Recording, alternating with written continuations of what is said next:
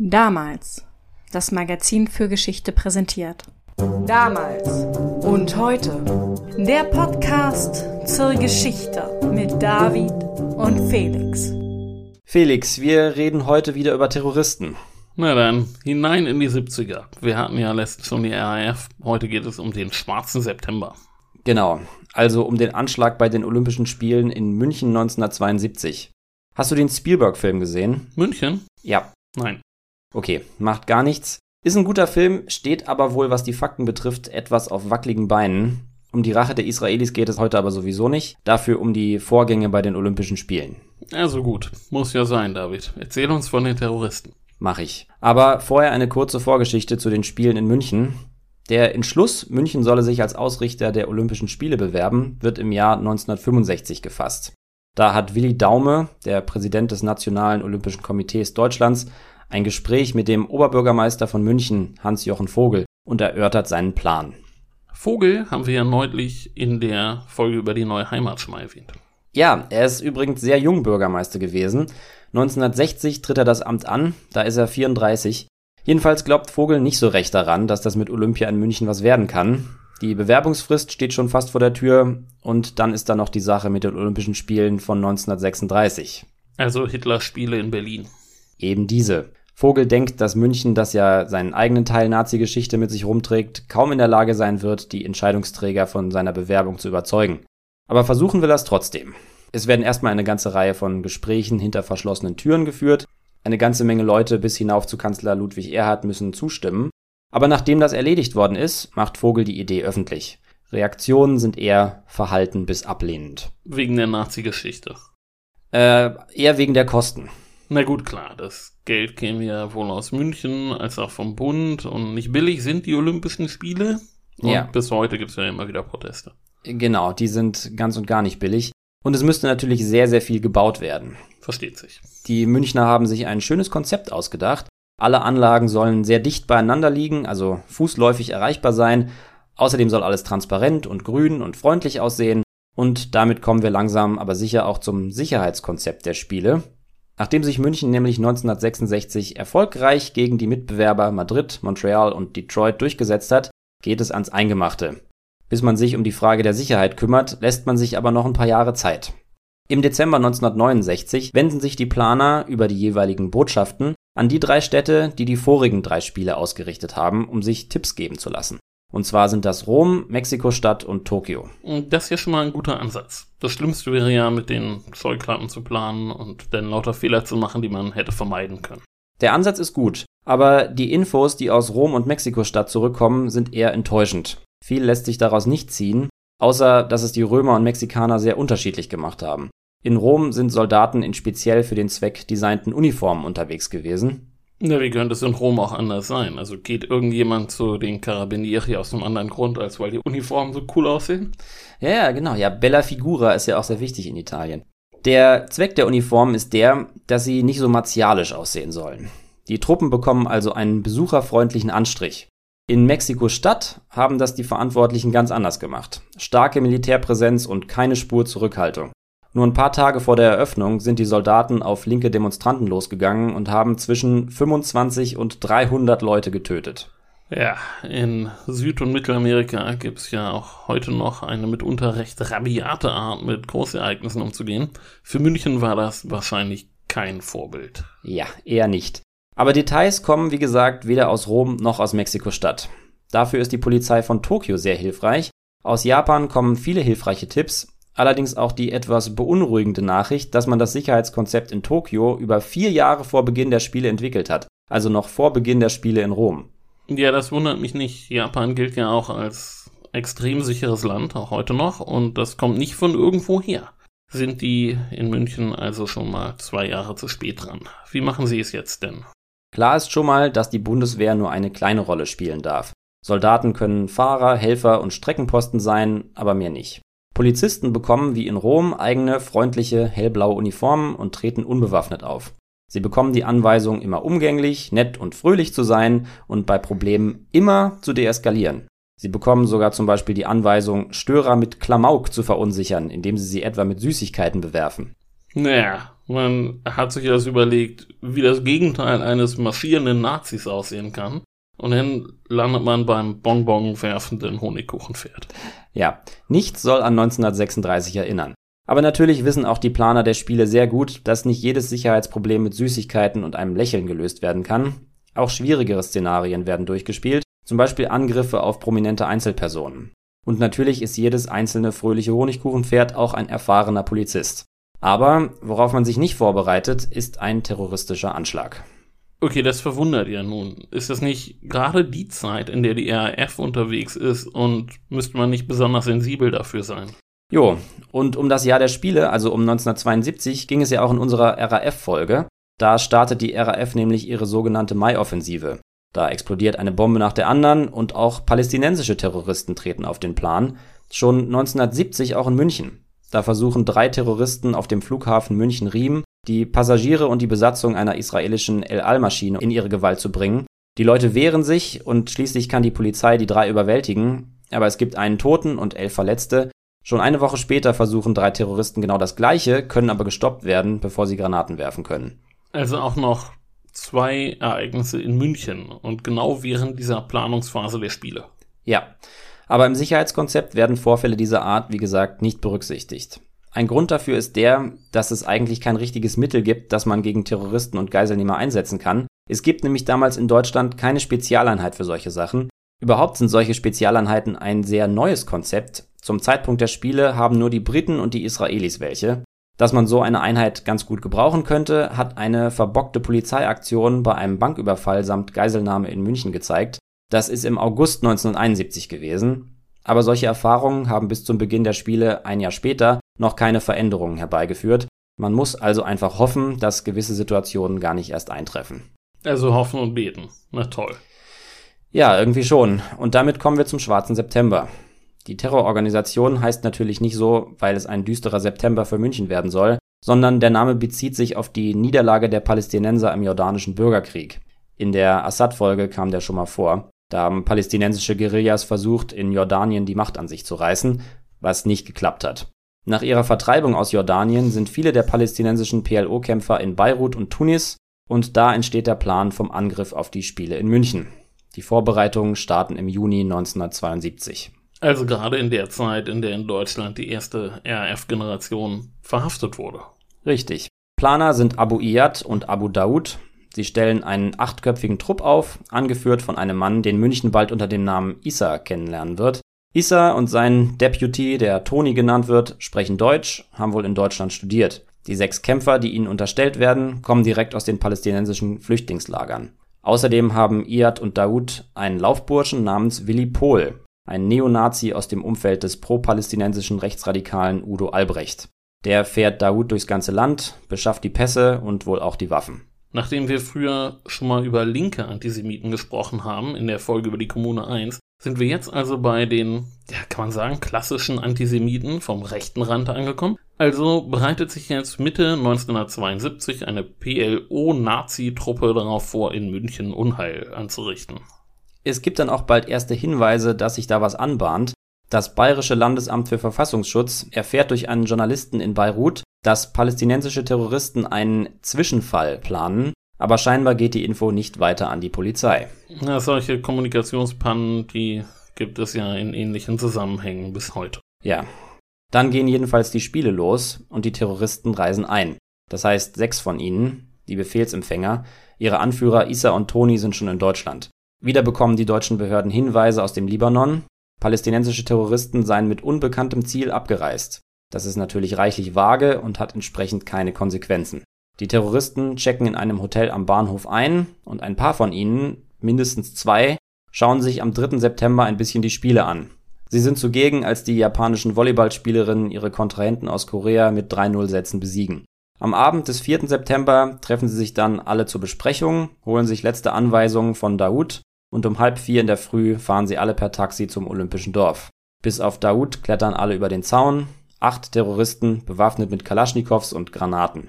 Postbeamte, die das beobachten, halten die acht für Sportler, die nach einer Party in der Stadt ins Dorf zurückkehren. Woraus man schließen kann, dass sie nicht wie Guerillas aussahen, trotz der Kalaschnikows. Mhm. Sie tragen Sportanzüge und verstecken ihre Waffen.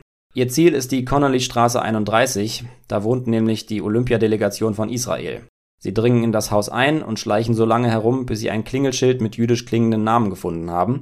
In dem Apartment Nummer 1 wohnen der Kampfrichter Josef Gutfreund, die Trainer Tuvia Sokolski, Mosche Weinberg, Kehat Schor, André Spitzer und Amitsur Shapira und der Gewichtheberrichter Jakob Springer. Alle schlafen, ist ja mitten in der Nacht. Aber vielleicht ist Gutfreund auch wach, er scheint nämlich etwas gehört zu haben. Als die Terroristen das Apartment stürmen wollen, drückt er sich mit seinem ganzen Gewicht gegen die Tür und ruft den anderen zu, dass sie fliehen sollen. Sokolski gelingt es tatsächlich, über die Terrasse zu fliehen. Er stößt kurz darauf mit einem Fahrer zusammen, der auf Sportler aus den Bahamas wartet. Gemeinsam rennen sie weiter und fliehen zu den Athleten aus Südkorea. Von dort aus rufen sie die Polizei. Womit denn dort der Plan in Kraft treten konnte, den man nicht gemacht hat. Die unbewaffneten Polizisten aus dem olympischen Dorf, die konnten ja wohl kaum was ausrichten. Eine Polizistin und ein Polizist aus der besagten unbewaffneten Truppe sind die ersten, die am Tatort sind. Sie können erstmal nicht mehr tun, als sich die Forderungen der Terroristen übergeben zu lassen. Aber bis es soweit ist, sind schon zwei Israelis erschossen worden. Die Terroristen zwingen den Trainer Weinberg nämlich dazu, sie zu weiteren Apartments zu führen, in denen Israelis wohnen. Weinberg führt sie an den Mannschaftsärzten und einer Athletenwohnung vorbei, direkt zu den Schwerathleten. Auf die Weise rettet er tatsächlich einige Athleten und eben die Mannschaftsärzte. Die Gewichtheber Josef Romano, David Mark Berger und Sef Friedmann und die Ringer Elisa Halfin, Mark Slavin und Gad Zabari werden so allerdings auch zu Geiseln. Weinberg und Romano versuchen jetzt, die Terroristen zu überwältigen. Beide werden aus kurzer Distanz von Kalaschnikow-Salven getroffen und getötet. Aber nach Sokolski kann dadurch jetzt noch ein zweiter Israeli fliehen, Zabari nämlich. Damit sind jetzt neun Männer in der Gewalt der Terroristen und zwei weitere sind erschossen worden. Und die israelischen Sportler in den anderen Apartments? Die Geiselnehmer finden nie heraus, dass nebenan noch mehr Israelis sind. Sie kommen also davon. Dann überreicht Isa den beiden Polizisten auf der Straße die Forderungen. 328 Gefangene sollen freigelassen werden, und zwar bis 9 Uhr morgens. Andernfalls würden die Geiseln erschossen. Ähm, kleine Anmerkung zu der Zahl 328. Und zwar ist man bis, naja, vor ein paar Wochen von fast 100 weniger ausgegangen. Aber jetzt ist die Liste wieder aufgetaucht und die ist deutlich länger als gedacht. Das nur kurz am Rande. Nicht, dass sich jemand wundert, dass die Zahl in allen Büchern eine ganz andere ist. Außerdem weiß man aufgrund des Fundes jetzt, dass Ulrike Meinhoff auf der Liste stand, aber nicht Andreas Bader, wie man bislang angenommen hat. Okay. Die beiden Polizisten, Gertrud L. und ihr Vorgesetzter Johannes L., verständigen sich darauf, dass die Polizistin vor der Connolly-Straße 31 stehen bleiben soll, weil sich die Terroristen von einer Frau weniger bedroht fühlen würden. Sie ist damit diejenige, die über Issa den Kontakt zu den Terroristen hält. Issa hat ja eine Weile in Deutschland gelebt, er spricht also Deutsch und erklärt ihr gleich mal die Revolution. Währenddessen sind Streifenwagen aus der ganzen Stadt auf dem Weg Richtung Olympisches Dorf. Aber auch die können natürlich nicht viel tun jetzt. Ist denn zumindest ein genialer Hostage Negotiator auf dem Weg? Ein solcher kommt in der Geschichte leider nicht vor. Ein Israeli, der da vielleicht was hätte machen können, kommt viel zu spät dazu, um noch was ausrichten zu können. Jedenfalls werden jetzt einer nach dem anderen die wichtigen Entscheidungsträger aus ihren Betten geklingelt. Darunter Münchens Polizeipräsident Manfred Schreiber, der Bürgermeister des Olympischen Dorfs Walter Tröger, Bayerns Ministerpräsident Alfons Goppel Bayerns Innenminister Bruno Merk, Bundesinnenminister Hans-Dietrich Genscher und auch der inzwischen ehemalige Oberbürgermeister Hans-Jochen Vogel. Der ist inzwischen stellvertretender Vorsitzender des Organisationskomitees. Dazu kommen diverse hohe Beamte aus dem bayerischen Innenministerium und dem Außenministerium und Leute vom Olympischen Komitee. Ja, daran sieht man schon sehr gut, dass sich die Verantwortlichen einer Geiselnahme und eben einer politischen Krisensituation gleichzeitig annehmen mussten.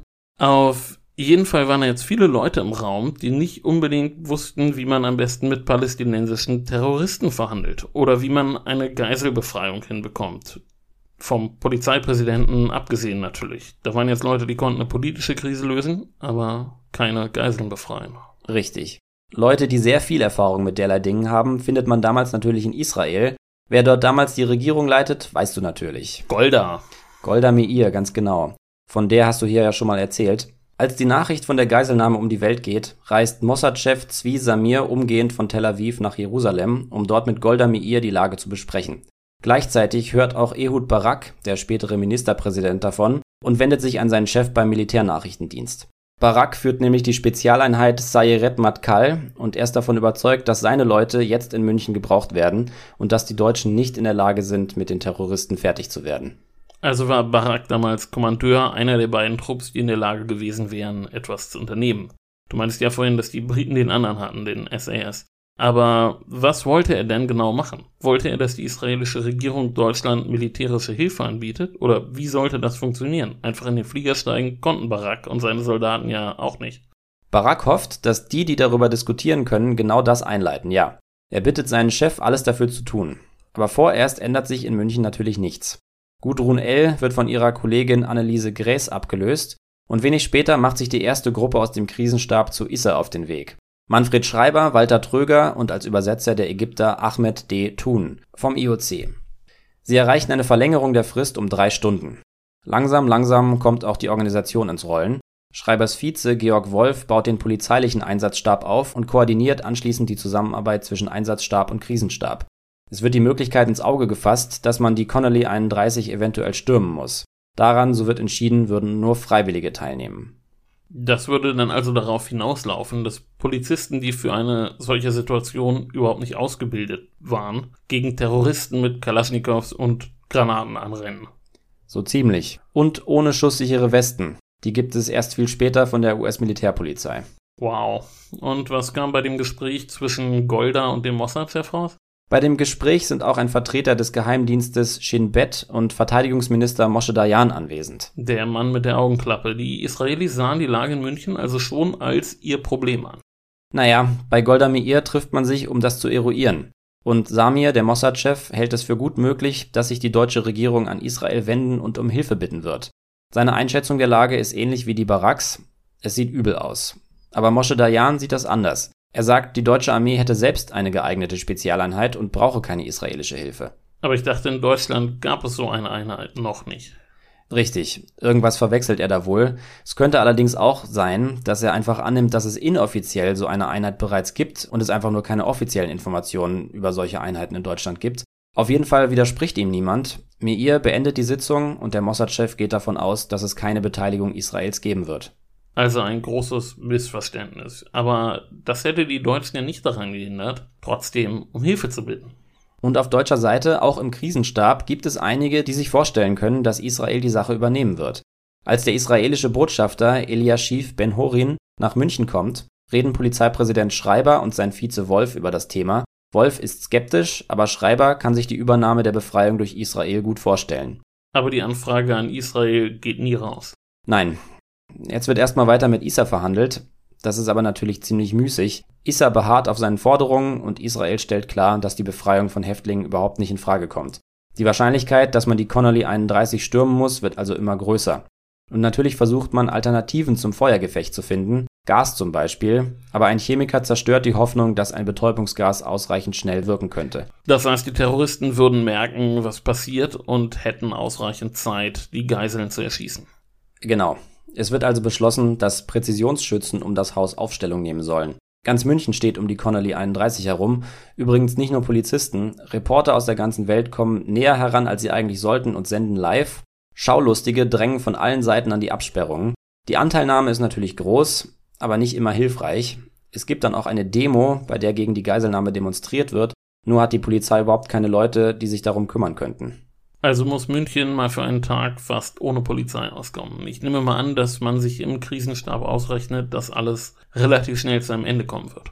Ja, natürlich versuchen alle Mitglieder des Krisenstabes, die mit ISA verhandeln, immer wieder die Frist weiter zu verschieben. Auf diese Weise sollen die Terroristen mürbe gemacht werden. Aber unendlich lange lässt sich das eben nicht machen. Irgendwann muss man stürmen, wenn kein Wunder passiert. Zwölf Trupps aus je drei Mann machen sich also bereit, einer pro Zugang.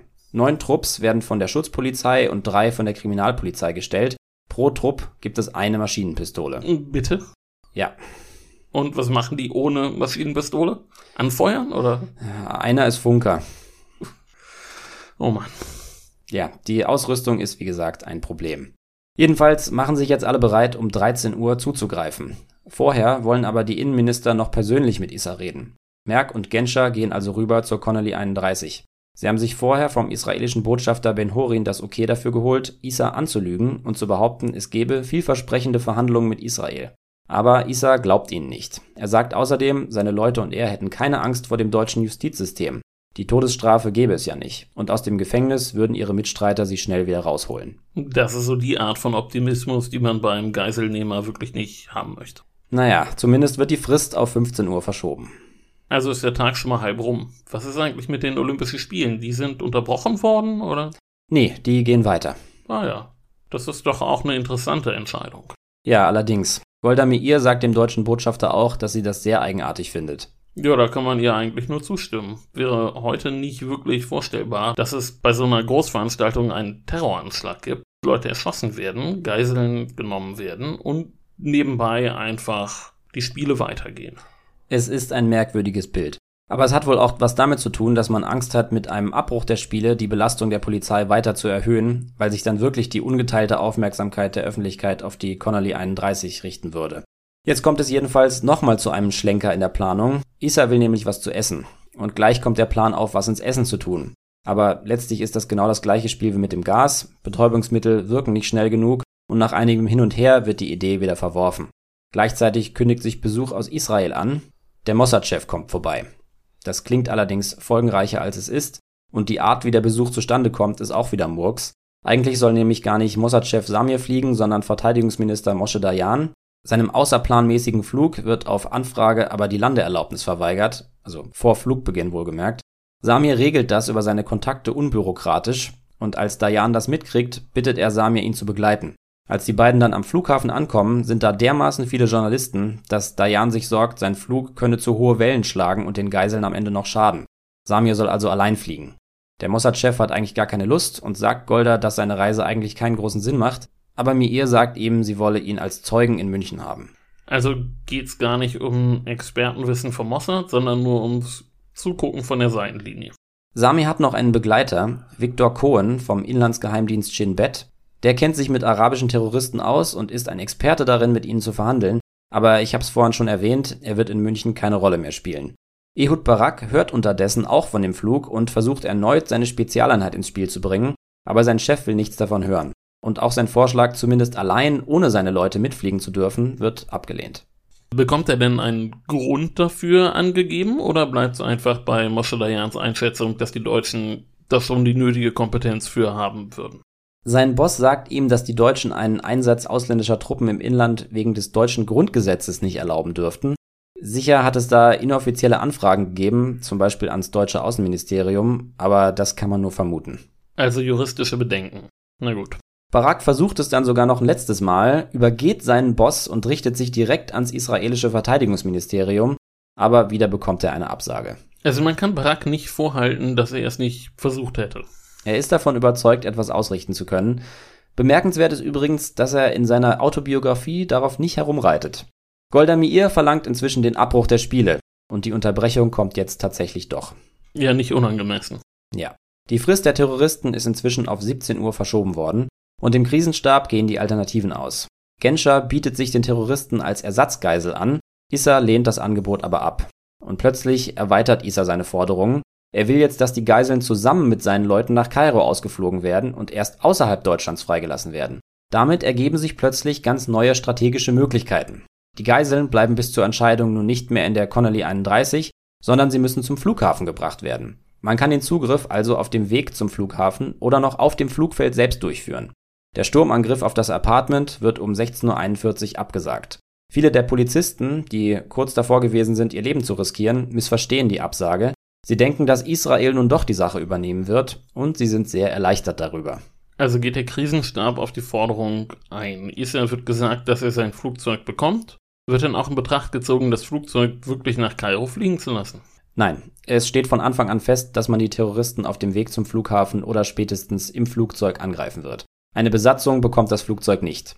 Genauer gesagt entscheidet der Krisenstab, dass die beste Option ein Zugriff in der Connolly-Straße ist, wenn die Terroristen mit den Geiseln das Haus verlassen.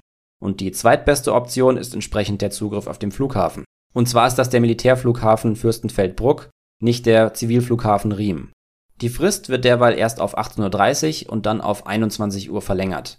Und Issa wird überzeugt, per Hubschrauber zum Flughafen zu fliegen, Davon hat man ihn deswegen überzeugen wollen, weil man sich ausrechnet, dass die Chancen am besten stehen, wenn die Terroristen zu den Hubschraubern laufen. Im Gegensatz zu einem Bus passt so ein Hubschrauber nämlich nicht direkt vor die Haustür. Verstehe. Der Plan ist also, den Schauplatz gar nicht mehr zu wechseln, sondern sozusagen vor der Haustür zuzuschlagen auf dem Weg zum Hubschrauber. Damit dürften die Verhandlungen ja erstmal abgeschlossen sein. Die Terroristen denken, sie kriegen jetzt, was sie wollen, und der Krisenstab hat sich auf eine Lösung geeinigt. Richtig. Jetzt kommen noch Mossad-Chef Samir und Terrorexperte Cohen in München an, aber der Umgang mit ihnen ist erstmal etwas merkwürdig. Erst werden sie nicht ins olympische Dorf gelassen und als die Verantwortlichen das mitbekommen und intervenieren, spielt sich dasselbe nochmal an der Connolly-Straße ab. Sie bekommen also erstmal nur einen oberflächlichen Eindruck der Situation aber das, was Samir sieht, reicht ihm, um festzustellen, dass das eine ziemlich zusammengewürfelte Truppe ist, die sich da versammelt hat, und dass Moshe Dayan offensichtlich Unrecht gehabt hat, als er die Mittel und Möglichkeiten der Deutschen eingeschätzt hat. Spricht er das denn offen an? Nein, das scheinbar nicht. Aber das Thema wird doch nochmal interessant. Und zwar gibt es ein Gespräch zwischen Genscher und Samir, an das sich die beiden später anders erinnern oder sich zumindest anders darüber äußern. Genscher sagt später, er hätte Samir gefragt, ob Israel eigene Einheiten einsetzen wollen würde, was Samir verneint. Samir erinnert sich an eine solche Frage nicht und an eine abschlägige Antwort entsprechend logischerweise auch nicht. Wahrscheinlich wäre es dafür inzwischen aber auch zu spät gewesen. Ich meine, von Jerusalem bis nach München ist ja nicht gerade ein Katzensprung. Ja, das wäre wohl nicht mehr möglich gewesen. Die Deutschen machen es jetzt allein. Und der schmerzhafteste Fehler kommt jetzt.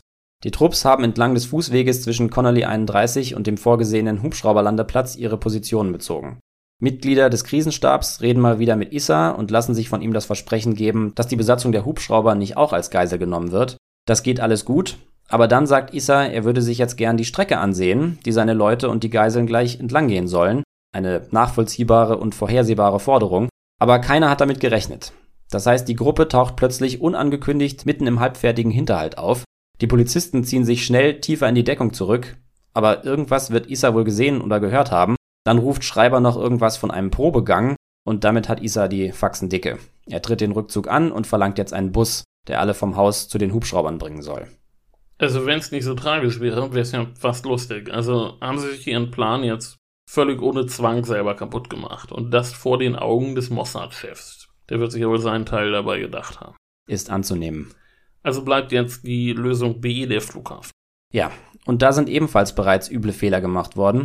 Die Radpanzer, die dort bereits gestanden haben, sind versehentlich wieder weggeschickt worden. Und das Flugzeug, das bereitsteht, hat noch eine Menge Treibstoff im Tank, obwohl ja eine Schießerei bevorsteht. Als die Terroristen und ihre Geiseln schließlich das Apartment verlassen, zählen die Beobachter zutreffend neun Geiseln und acht Terroristen. Damit sind es drei Terroristen mehr als gedacht. Und die Info wird nicht an die Einsatzkräfte am Flughafen weitergeleitet. Da sind fünf Präzisionsschützen. Die hätten also auch vorher schon gut treffen müssen, um alle gleichzeitig zu erwischen, aber jetzt sind es fünf Schützen auf acht Ziele. Und die Schützen wissen nicht mal was von der Aufgabe, die da auf sie zukommt. Also keine Panzer und zu wenig Schützen. Und wieder mal sehr schlechte Kommunikation. Und kein Funkkontakt zwischen den Schützen, nicht zu vergessen. Ja, der Plan zerfasert zusehends. Dann erfahren die freiwilligen Einsatztruppen, die im Flugzeug auf die Terroristen warten sollen, dass erstens ihre Flugzeugbesatzungsverkleidung, die sie bekommen haben, nicht wirklich überzeugend aussieht, dass zweitens der Tank noch fast voll ist und dass drittens die Terroristen mit Kalaschnikows bewaffnet sind. Sie sind jetzt nicht mehr bereit, den Kampf aufzunehmen und ziehen ab. Das Flugzeug bleibt leer zurück. Gut, nicht, dass ich es erwartet hätte, aber es wird nicht besser. Es sieht alles etwas düster aus. Jetzt müssen es die fünf Präzisionsschützen schaffen, acht Terroristen auszuschalten, bevor die die Geiseln erschießen können. Um 22.34 Uhr landen die beiden Hubschrauber. Und natürlich nehmen die Terroristen die Hubschrauberbesatzung auch als Geisel. Dann gehen Issa und sein Vize Toni zum Flugzeug, um es zu inspizieren. Da dürfte ihnen ja aufgefallen sein, dass keiner an Bord ist. Das war ja sicher nicht so abgemacht. Ja, wer weiß, was sie sich für einen Reim darauf gemacht haben. Vielleicht nehmen sie an, dass die Besatzung noch angekarrt werden soll. Sie kommen jedenfalls zurück zu den Hubschraubern und als sie ungefähr die Hälfte des Weges hinter sich gebracht haben, treten zwei ihrer Fußsoldaten aus der Deckung. Sofort gibt der Vize-Polizeipräsident Wolf den Befehl zu schießen. Dummerweise ist einer der Schützen gerade in diesem Moment dabei, die Position zu wechseln, kann also nicht schießen. Die anderen schießen. Zwei Terroristen, die, die aus der Deckung getreten sind, gehen schwer getroffen zu Boden. Issa kriegt einen Streifschuss ab und Toni eine Kugel in den Oberschenkel. Die Terroristen schießen Richtung Tower. In den folgenden Minuten gelingt es den Präzisionsschützen Issa und Toni zu töten, aber die übrigen Terroristen haben genug Zeit, die Geiseln zu erschießen, und das machen sie auch. Das heißt, sie töten die Israelis, die Besatzung der Hubschrauber kann entkommen. Die Terroristen schießen aus nächster Nähe mit ihren Kalaschnikows, acht der neun Israelis sind sofort tot. David Mark Berger überlebt zunächst, stirbt aber nicht lange nach Mitternacht. Also war alles umsonst. Die Katastrophe ist vollständig. Haben die Einsatzkräfte denn mitbekommen, dass die Geiseln erschossen worden sind? Ja, das haben sie gesehen. Jetzt sind jedenfalls noch vier Terroristen übrig. Die wollen sich nicht ergeben. Und jetzt passiert erstmal eine ganze Weile gar nichts, weil fürs Vorrücken bräuchte man die Radpanzer. Und die sind ja versehentlich abgezogen worden. Jetzt sind sie zwar auf dem Rückweg zum Flughafen, stehen aber im Stau, weil man vergessen hat, die Zufahrtsstraße für den normalen Verkehr zu sperren. Also bei aller Tragik, aber es bleibt jetzt auch keine Peinlichkeit aus. Ja, und eine ganz üble Peinlichkeit kommt jetzt noch dazu. Das ZDF und Nachrichtensender auf der ganzen Welt melden um halb zwölf, dass die Befreiung geglückt ist und alle Geiseln überlebt haben. Und als ob das nicht schon schlimm genug wäre, folgt kurz vor Mitternacht die amtliche Bestätigung. In Israel und auf der ganzen Welt ist die Erleichterung groß. In Asien und Europa gehen die Leute ins Bett, in dem Glauben, dass alles gut gegangen ist. Einige Zeitungen haben die gute Nachricht auf der Titelseite für die Ausgabe vom nächsten Tag. Also, wenn man nach einem Weg gesucht hätte, jetzt alles noch schlimmer zu machen, dann wäre einem nichts Besseres eingefallen. Nimmt denn wenigstens der Kampf gegen die Terroristen jetzt einen vertretbaren Abschluss? Naja, die Panzer kommen irgendwann an und rücken umgehend vor.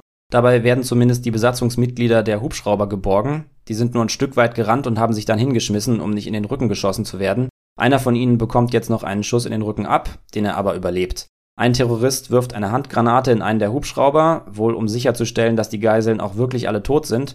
Und wirklich ist in dem Hubschrauber David Mark Berger, der noch am Leben ist. Er hat immer noch die Kraft, jetzt zu fliehen, aber er stirbt, wie gesagt, wenig später an den Verletzungen und der Rauchvergiftung. Wegen des brennenden Hubschraubers kommt die Flughafenfeuerwehr und wird ebenfalls von den Terroristen beschossen. Die guten Nachrichten von der gelungenen Befreiung sind zu dieser Zeit überall im Fernsehen zu sehen, aber dann kommt die Nachricht, dass ein Hubschrauber explodiert ist, und da werden viele misstrauisch. Gegen halb zwölf werden die drei überlebenden Terroristen festgenommen und um zwei ist es im bayerischen Innenministerium offiziell. Alle Geiseln sind tot, außerdem ein Polizist. Und am nächsten Morgen, als das Ausmaß der Katastrophe jetzt allen bewusst wird, denn müssen ja jetzt die ersten Rücktritte folgen oder kommt die erst nach der Aufarbeitung von dem ganzen Desaster? Den Innenministern Merck und Genscher und dem Polizeipräsidenten Schreiber schlägt die Entrüstung der Journalisten entgegen. Vor allem kann niemand ganz verstehen, dass keine Spezialeinheit bereitgestanden hat, um auf solche Anschläge reagieren zu können. Und das ist ein wirklich verrücktes Phänomen, das Moshe Dayan ganz selbstverständlich angenommen hat, die Deutschen hätten sowas, habe ich ja schon gesagt. Aber den Journalisten des Jahres 1972 ist scheinbar auch nicht klar, dass die GSG 9 noch nicht existiert. Ich hatte ja bereits erwähnt, dass es solche Einheiten zu dieser Zeit nur in Großbritannien und in Israel gibt. Aber die Welt ist in diesen Jahren eben im Umbruch. Neue Bedrohungen verlangen nach neuen Mitteln zu ihrer Bekämpfung. Aber in einer Phase von ein paar Jahren kommen die meisten Staaten nicht so schnell hinterher. Und so entsteht diese merkwürdige Situation, in der irgendwie die meisten Menschen annehmen, man sei schon viel weiter, als man eigentlich ist und hätte solche Einheiten. Das ist jedenfalls die Zeit, in der der Terrorismus, wie wir ihn heute kennen, entsteht. Also Terrorismus an sich ist natürlich deutlich älter und er beginnt nicht erst in den späten 1960er Jahren. Aber der moderne Terrorismus von RAF und Konsorten, der entsteht eben genau dann. Richtig. Und die deutsche Öffentlichkeit ist ziemlich geschockt, als sie feststellt, dass Deutschland in Situationen wie der von München offensichtlich deutlich schlechter aufgestellt ist, als die meisten gedacht haben. Aber du hattest nach Rücktritten gefragt. Die Innenminister bieten tatsächlich beide ihren Rücktritt an. Der bayerische Innenminister Merck tritt damit an Ministerpräsident Goppel heran und Genscher wendet sich an Brandt. Aber sowohl Goppel als auch Brandt lehnen ab. Und dabei bleibt es. Weitere Rücktrittsgesuche gibt es nicht. Damit ist jetzt aus deutscher Sicht alles erledigt. Was passiert denn mit den verhafteten Terroristen? Dazu komme ich gleich. Es geht nämlich schwierig weiter. Um 10 Uhr findet im Stadion eine Trauerfeier statt. Dabei hält auch Avery Brundage, der Präsident des IOC, eine Rede. Und in der Rede verurteilt er, Zitat, zwei grausame Angriffe auf die olympische Idee. Zitat Ende. Kannst du dir denken, was der zweite Angriff sein könnte? Nee, aber ich rechne jetzt mit einem im besten Fall schiefen Vergleich. Dann bist du gut vorbereitet. Der zweite Angriff auf die olympische Idee ist laut dem IOC-Präsidenten der von vielen afrikanischen Staaten durchgesetzte Ausschluss Rhodesiens. Oh Mann. Ja, wir, wir hatten in der Falklandkrieg-Folge Rhodesien mal kurz erwähnt. Mhm. Also die Spiele werden jetzt fortgesetzt. The show must go on oder the games must go on. Ja, auch auf den Wunsch der Israelis übrigens. Die Überlebenden der israelischen Delegation treten den Heimweg an und ihre toten Kollegen werden ebenfalls nach Israel gebracht, bis auf Berger, der in den USA beigesetzt werden soll.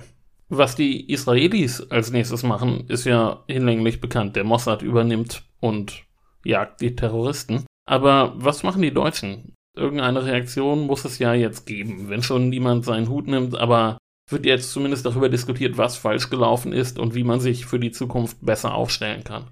Also erstmal gibt es da einen Polizeipsychologen namens Siebers, der schwere Vorwürfe gegen Schreiber und die Münchner Polizei erhebt. Er behauptet, er habe die Reaktion auf einen Anschlag wie den des Schwarzen Septembers in das Sicherheitskonzept einbinden wollen, der Empfehlung sei aber nicht gefolgt worden. Noch am selben Tag distanziert er sich dann von seinen eigenen Aussagen. Schreiber bezichtigt ihn der Lüge. Bis heute ist nicht bekannt, ob an der Behauptung was dran ist oder nicht. Beweise gibt es jedenfalls keine dafür. Der offizielle Bericht, der ziemlich eilig vorgelegt wird, ist dann ziemlich vage und lückenhaft, eher ein weiteres Armutszeugnis als eine Grundlage für Aufarbeitung. Naja, so richtig verwunderlich ist das ja nun nicht nach dem, was wir heute gehört haben. Aber wenn mich nicht alles täuscht, gibt es zumindest eine wichtige Konsequenz, nämlich die Gründung der GSG 9. Richtig, die Spezialeinheit wird ins Leben gerufen. Die kommt denn ja, wie in der RF-Folge bereits erwähnt, erfolgreich bei der Landshut-Entführung zum Einsatz und durchkreuzt dann endgültig die Pläne der RAF-Leute in Stammheim. Genau. Die RAF-Leute sind übrigens begeistert von den palästinensischen Terroristen, besonders Ulrike Meinhoff, die ja, wie gesagt, auch auf der Liste der freizulassenden Gefangenen stand, aber das nur nebenbei. Die GSG 9 wird also gegründet, und Genscher koordiniert mit den Innenministern, dass in Deutschland studierende Araber ausgewiesen werden können. In der Folge gibt es eine Welle von Ausweisungen. Man will also eine gewisse Stärke und Wehrhaftigkeit demonstrieren, aber das zeigt sich nicht, als am 29. Oktober 1973 eine Lufthansa-Maschine von palästinensischen Terroristen entführt wird, die fordern, dass die drei Terroristen, die von München noch übrig sind, freigelassen werden. Das hatte Israel ja angekündigt, dass seine Leute in Deutschland nicht lange in Haft sitzen würden. Ja, und damit hat er recht gehabt. Israel fordert von Deutschland zwar nachdrücklich, die Forderung der Terroristen nicht zu erfüllen, aber die deutsche Regierung tut genau das. In erster Linie, weil die Verantwortlichen völlig mit der Situation überfordert sind. Mindestens zwei der drei befreiten Terroristen werden dann aber bald von Mossad-Agenten getötet. Die Israelis machen sich ja daran, alle Mitglieder und Strippenzieher des Schwarzen Septembers umzubringen, und die drei werden kurzerhand auf die Todesliste gesetzt. Genau, die Rache der Israelis ist ja wieder ein Thema für sich, aber dass die drei inhaftierten Terroristen von Deutschland freigelassen werden, das ist schon bemerkenswert. Einer von ihnen entkommt dem Mossad ja eventuell auch. Dasselbe gilt übrigens für die Planer des Anschlags, Iyad und Daoud. Letzterer wird 1981 angeschossen, überlebt aber. Zwischen Deutschland und Israel geht es in den folgenden Jahren immer wieder um die Mitschuld Deutschlands und in dem Zusammenhang auch um Entschädigungszahlungen an die Witwen. Aber das ist wieder ein Thema für sich. Ein paar Sätze möchte ich deshalb dazu sagen, weil es auch da erst vor ein paar Wochen Neuigkeiten gegeben hat. Und zwar reden wir ja heute über das Thema, weil der Anschlag 50 Jahre her ist, also auch ein Anlass für Appelle. Die deutsch-israelische Gesellschaft hat sich deshalb an Olaf Scholz gewandt mit der Bitte, die Hinterbliebenen der Opfer großzügig zu entschädigen, weil der Polizeieinsatz damals, Zitat, dilettantisch und unprofessionell vorbereitet und durchgeführt wurde. Zitat Ende. Das kann man nach dem, was du heute uns hier erörtert hast, wohl unterschreiben. Mhm.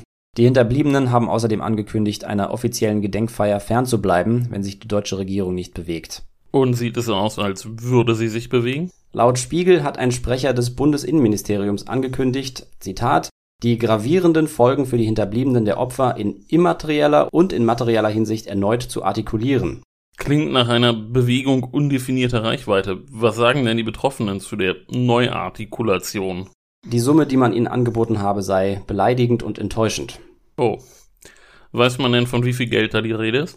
Das Ministerium hat dazu keine Angaben gemacht, aber den Opferfamilien zufolge ist von 10 Millionen für alle zusammen die Rede gewesen. Das ist scheinbar kein Betrag, der an der Haltung der Hinterbliebenen etwas ändern würde. Es sieht im Moment alles danach aus, als würden sie der Gedenkveranstaltung wirklich fernbleiben. Wer weiß, vielleicht haben sich bis zu dem Zeitpunkt, an dem die Folge erscheint, ja schon weitere Entwicklungen ergeben. Das ist gut möglich. Zum Abschluss sei noch gesagt, dass bei der Eröffnung der Olympischen Spiele in Tokio 2021 zum ersten Mal mit einer Schweigeminute an die getöteten Israelis erinnert worden ist, nachdem sich das IOC bei den Olympischen Spielen in London noch geweigert hatte. Ja, das IOC hat ja in dieser Sache auch wieder eine etwas seltsame Rolle gespielt, wie es das mitunter gerne tut. Auf jeden Fall eine ganz üble Geschichte heute, die dadurch noch übler wird, dass sie wohl nicht so hätte ausgehen müssen. Ja, das ist wohl wahr. Nachdem wir nun eine Folge voller menschlicher Grausamkeit gehabt haben, heute eine Folge voller Inkompetenz, was kommt als nächstes, David? Oh ja, ich weiß es. Als nächstes geht es nach Hollywood. Ach genau, richtig. Die Kommunisten-Hats und die Stars von Hollywood. Na schön, bis wir uns wieder hören. Jetzt erst nochmal ein Ausschnitt aus dem Gespräch, das du mit dem Chefredakteur von damals, Stefan Bergmann, letztes Mal geführt hast. Hallo Herr Bergmann, das neue Titelthema handelt von den Wikingern. Was erwartet die Leserschaft? Verteufelt, verharmlos, verklärt. So hat es einer unserer Autoren im Vorwort seines Buches über die Wikinger zusammengefasst. Ich finde, das beschreibt sehr schön die Bandbreite dessen, was unsere Wahrnehmung der Wikinger ausmacht. Verteufelt, weil bis heute vor allem die Darstellung von Mönchen unser Bild der Nordmänner prägt. Sie formten als zunächst Hauptbetroffene der Wikinger-Überfälle die Erzählung von grausam mordenden Heiden verharmlost. Das hat mit dem Blick eines Teils der Forschung zu tun, welche die kulturellen Leistungen, Stichworte sind Mobilität und Handel, der Skandinavier vielleicht zu stark in den Vordergrund gestellt hat. Verklärt, dabei geht es um die populäre Rezeption, indem zum Beispiel in der Fernsehserie Vikings die Hauptpersonen als Helden profiliert werden, obwohl sie gnadenlos brutal auftreten. Was macht damals nun aus den Wikingern? Ich nenne mal drei Punkte. Erstens, man muss sich klar machen, woher die Wikinger kamen und warum sie ihre Raubzüge starteten. Sie waren germanischen Ursprungs und stammten aus Dänemark, Norwegen und Schweden. Dort lebten sie unter schwierigen Bedingungen, vor allem von der Viehzucht und vom Fischfang. Der relative Wohlstand der christlichen Reiche in Westeuropa und auf den britischen Inseln lockte sie an. Vor allem, weil zu dieser Zeit politische Verwerfungen dort auch militärische Schwäche nach sich zogen. Zweitens, die Wikinger erwiesen sich als eifrige Händler. Wir schauen nicht zuletzt auf ihren bedeutenden Handelsplatz Haitabu im heutigen Schleswig-Holstein. Drittens, die Legende, wonach sie besonders grausame und quasi unbesiegbare Kämpfer waren, muss man sich genau anschauen. Nur so viel. Die moderne Forschung, vor allem die Archäologie, hat dazu einiges zu berichten, was man natürlich im Damalsheft nachlesen kann. Wem das heute ein bisschen viel war mit dem Terrorismus in den 70ern, wer sich wieder in eine ganz andere Welt flüchten will, dem sei das neue Heft von damals ans Herz gelegt und die Welt der Wikinger. Genau. Die axtschwingenden Wikinger und ihre Fahrten durch die ganze Welt. Hatten wir das nicht genau so schon mal irgendwann, die axtschwingenden Wikinger? Hast du nicht schon mal davon geredet? Ja, ich glaube, als es um Konradin ging, nein, um Friedrich II. wahrscheinlich. Irgendwann ging es um die Normannen. Ja, da irgendwann. tauchten sie mal am Rande auf. Nun gut, bis wir uns in zwei Wochen wieder hören, könnt ihr uns folgen auf Instagram, Twitter und Facebook. Ihr könnt uns überall Sterne geben, wo ihr uns Sterne geben könnt und ihr könnt uns überall abonnieren, wo ihr uns abonnieren könnt. Und ihr könnt uns schreiben auf damals-podcast.konradin.de. Ja, das könnt ihr alles machen. Und wir hören uns wieder in zwei Wochen und dann geht's nach Hollywood. Macht's gut, bis zum nächsten Mal. Jo, ciao.